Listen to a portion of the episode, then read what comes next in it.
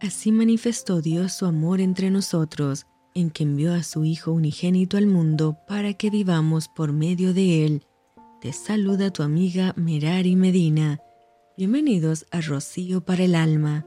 Lecturas devocionales, la Biblia. Job, capítulo 29. Volvió Job a reanudar su discurso y dijo, ¿Quién me volviese como en los meses pasados, como en los días en que Dios me guardaba? Cuando hacía resplandecer sobre mí su cabeza su lámpara, a cuya luz yo caminaba en la oscuridad, cuando fui en los días de mi juventud, cuando el favor de Dios velaba sobre mi tienda, cuando aún estaba conmigo el Omnipotente y mis hijos alrededor de mí, cuando lavaba yo mis pasos con leche y la piedra me derramaba ríos de aceite, cuando yo salía a la puerta a juicio, y en la plaza hacía preparar mi asiento. Los jóvenes me veían y se escondían, y los ancianos se levantaban y estaban de pie. Los príncipes detenían sus palabras, ponían la mano sobre su boca, la voz de los principales se apagaba, y su lengua se pegaba a su paladar. Los oídos que me oían me llamaban bienaventurado, y los ojos que me veían me daban testimonio porque yo libraba al pobre que clamaba y al huérfano que carecía de ayudador.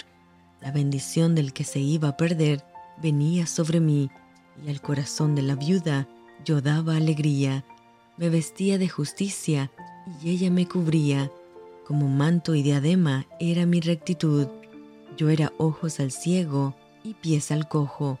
A los menesterosos era padre, y de la causa que no entendía, me informaba con diligencia y quebrantaba los colmillos del inicuo y de sus dientes hacía soltar la presa. Decía yo, en mi nido moriré y como arena multiplicaré mis días.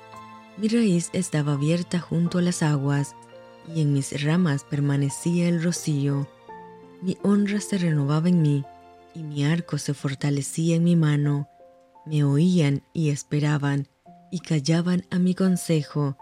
Tras mi palabra no replicaban, y mi razón destilaba sobre ellos.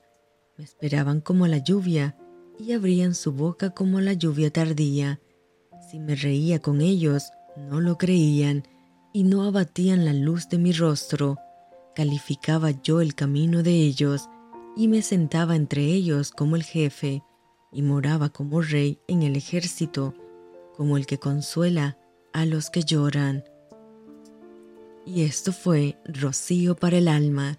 Te envío con mucho cariño, fuertes abrazos tototes y lluvia de bendiciones.